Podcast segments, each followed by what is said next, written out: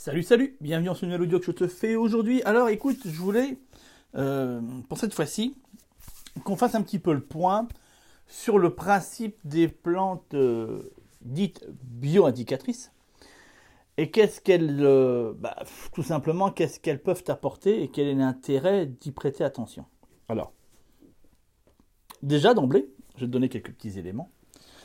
Il y a un, auteur qui s'appelle Gérard euh, Ducerf, que tu connais peut-être, qui a écrit un livre qui s'appelle les, les plantes bio-indicatrices alimentaires médicinales, euh, qui est tout simplement une encyclopédie, en plusieurs volumes, de mémoire, je crois qu'il y en a trois, de mémoire, hein. et qui référence une grande partie, en tout cas, non, il y en a deux, autant pour moi.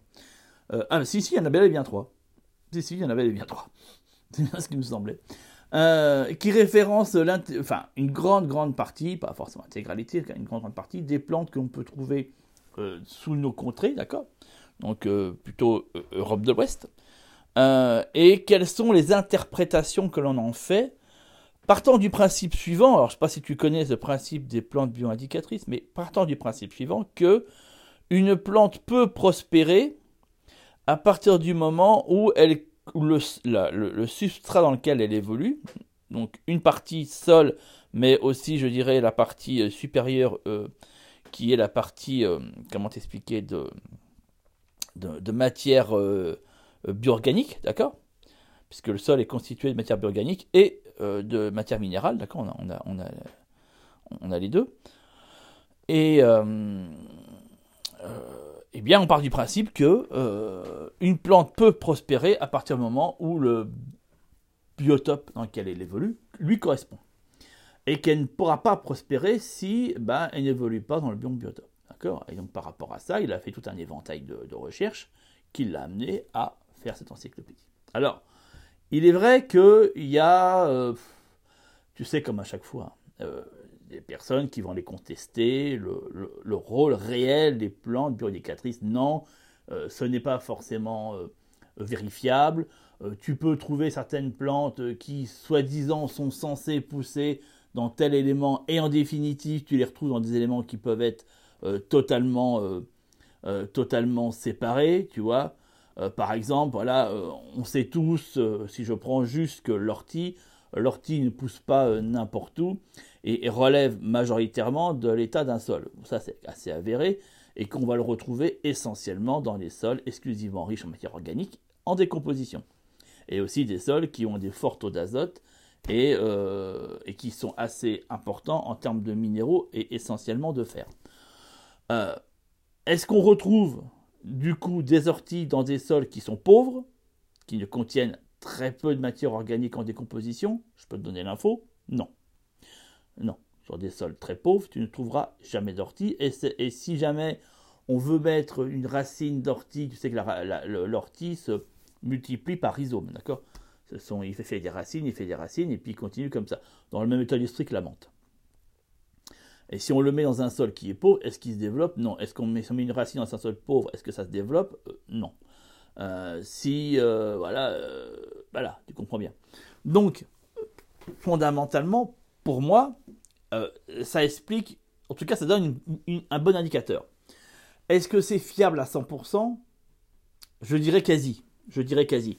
Il y a quelques exceptions dans lesquelles on va pouvoir le trouver. Mais en définitive, si on observe attentivement euh, le biotope dans lequel évolue la plante, euh, et qu'on se rend compte qu'une plante est présente dans un biotope qui n'est pas censé le correspondre, on se rend compte qu'en définitive, même si elle est présente, bah, elle ne va pas se développer non plus de manière magistrale, elle ne va pas se développer de manière intensive. Elle va être assez timide en termes de développement. Donc, si tu veux, malgré tout, ça vient quand même renforcer l'histoire. Alors, euh, quelle est l'importance? Que c'est ça en fait, tu vois, quelle est l'importance d'utiliser euh, ce, euh, ce procédé-là dans l'objectif de nos pratiques de culture? Bah, en fait, si tu veux, c'est assez simple. C'est que ça va te permettre de te rendre compte déjà d'un état réel de ton sol sans devoir passer par un principe qui est nécessaire dans ce cas-là pour connaître l'état de ton sol. Bah, c'est tout simplement le test en laboratoire. C'est-à-dire que tu dois faire un test en laboratoire. Si ce test en laboratoire se montre être concluant, enfin, en tout cas, va donner des indicateurs, ces indicateurs te diront euh, l'état de ton sol. D'accord? Là, pour le coup, tu as une lecture instantanée, sans devoir passer par ça. C'est plutôt intéressant. Euh, après, effectivement, je ne vais pas aller dire que euh, un, comment te dire, un relevé bioindicateur de ton sol remplace et surplace un test en laboratoire, absolument pas. Mais ça peut te permettre, dans la majorité des cas, d'éviter de faire un test, d'accord? Euh, Puisque, voilà, bah, si tu veux, les indications données des plantes peuvent suffire. Et très souvent, c'est le cas. Et très souvent, elles suffisent. Euh, après, quand vraiment on a un doute, on se dit, ouais, mais j'ai pas suffisamment d'informations, effectivement, voilà, le test a passé. Bon. Euh, quel est l'intérêt? Bah, Si tu veux, ça va te permettre de pouvoir comprendre déjà à l'instant T quel est l'état de ton sol. Deuxièmement, de pouvoir te dire que bah oui, un sol une, fonction, mais qui évolue dans le temps. Ça veut dire qu'elle n'est jamais statique. Alors ne va pas penser que parce que ton sol est ainsi, que c'est quelque chose de totalement irrémédiable et euh, qui ne bougera plus, si tu veux. Voilà, c'est un état de fait, c'est faux. Euh, un sol évolue. Alors le côté, la partie minérale de ton sol évoluera peu, mais peut évoluer. Bien sûr, il est totalement impossible et invraisemblable d'aller imaginer euh, qu'un sol argileux peut venir, si tu veux, au bout de 3 ans, un sol sableux. Concrètement, c'est pas possible, il faut être très clair là-dessus. Mais ton sol argileux peut s'améliorer et se retrouver avec, j'ai envie de te dire, euh, euh, une partie un peu mieux aérée mieux décompactée. D'accord? Donc on a une amélioration du sol profond, la partie minérale, mais on n'a jamais une transformation. D'accord? Il faut bien faire la différence entre les deux. Euh, à part si tu viens apporter des, tonnes et des tonnes de sable. Mais là, du coup, tu vois, ça pas, euh, ça n'aurait pas grand sens à mon, voilà, ça n'aurait pas grand sens. Euh, ça, c'est un point. En sachant que, comme je t'ai dit, bah, inévitablement, il sera amené à évoluer. Ce qui veut dire que ça te permet d'éviter de te retrouver dans des situations, qui généralement sont le cas, où tu as des plantes qui, des légumes que tu cherches à cultiver, qui poussent pas qui pas à pousser, qui pas à se développer. Et souvent on se dit, je comprends pas. Pourtant j'ai tout bien fait comme il faut, j'ai tout bien fait le machin, mais euh, j'ai beau tenter, ça marche pas. Un exemple très simple, tu vois, on peut imaginer le thym par exemple. Euh, le thym euh, a énormément de mal, comme le romarin, à pousser dans des sols très meubles, très sableux.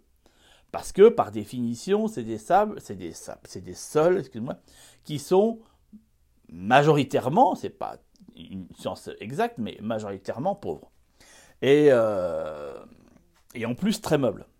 Au contraire, le thym a besoin d'un sol, alors effectivement, meuble pas forcément, mais en tout cas un sol riche pas forcément, mais en tout cas un sol qui ne retient, euh, comment t'expliquer, qui retient peu l'humidité, mais surtout qui a un pH assez élevé. Et là, pour le coup, dans des sols plutôt d'origine sableuse, on va avoir du mal à trouver ça.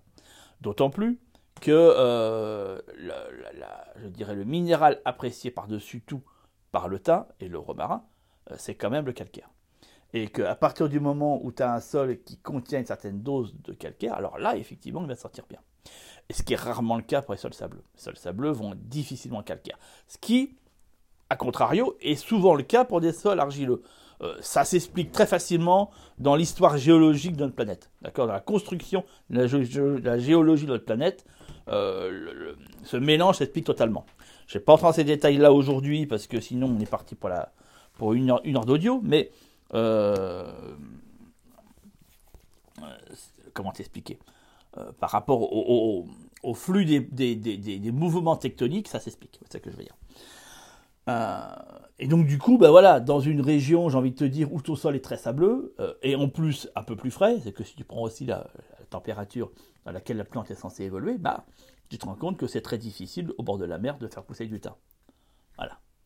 Euh, pas impossible, mais très compliqué. Il s'y plaît pas, c'est pas son truc, tu vois.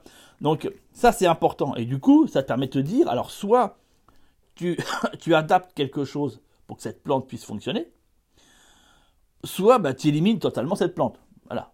Après, euh, souvent, c'est pas le cas. Souvent, on va se dire, bah ouais, mais c'est quand même couillon, j'aimerais bien l'avoir, c'est quand même con que mon sol ne correspond pas. Comment je peux faire? Et c'est là-dessus, si tu veux, cette semaine que j'ai voulu euh, te, mettre en place tout, tout, un programme autour de ça.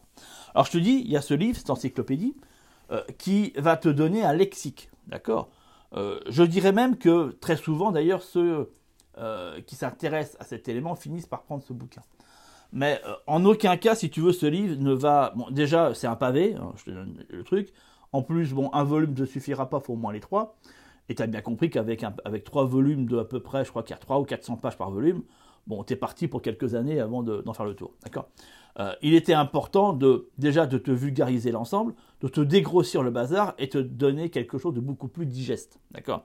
Qui te donne une action rapide, un résultat rapide. En fait, voilà, toi, ce que tu as besoin de savoir, c'est quel est l'état de ton sol actuellement et quels sont les, types de plantes que tu peux cultiver. Tu comprends? Voilà. Et tout ça, si tu veux, je te l'ai simplifié, je te l'ai résumé, je te l'ai compressé, je te l'ai euh, euh, épuré voilà, à l'essence même du truc. D'accord? En éliminant beaucoup de points qui, euh, si le cœur t'en dit et que tu as le temps, tu pourras voilà, totalement les, acquérir ces connaissances-là. Mais là, ce que tu as réellement besoin, ce que tu as besoin, bah, c'est de savoir euh, pourquoi tes plantes ne poussent pas, qu'est-ce qui se passe pour certaines plantes pour qu'ils n'évoluent pas, ou quels sont les types de plantes qui évolueraient le, mieux dans le sol que tu as. Tu sont ces indicateurs-là. Et là, concrètement, c'est exactement à ce quoi répond le programme que je te propose aujourd'hui.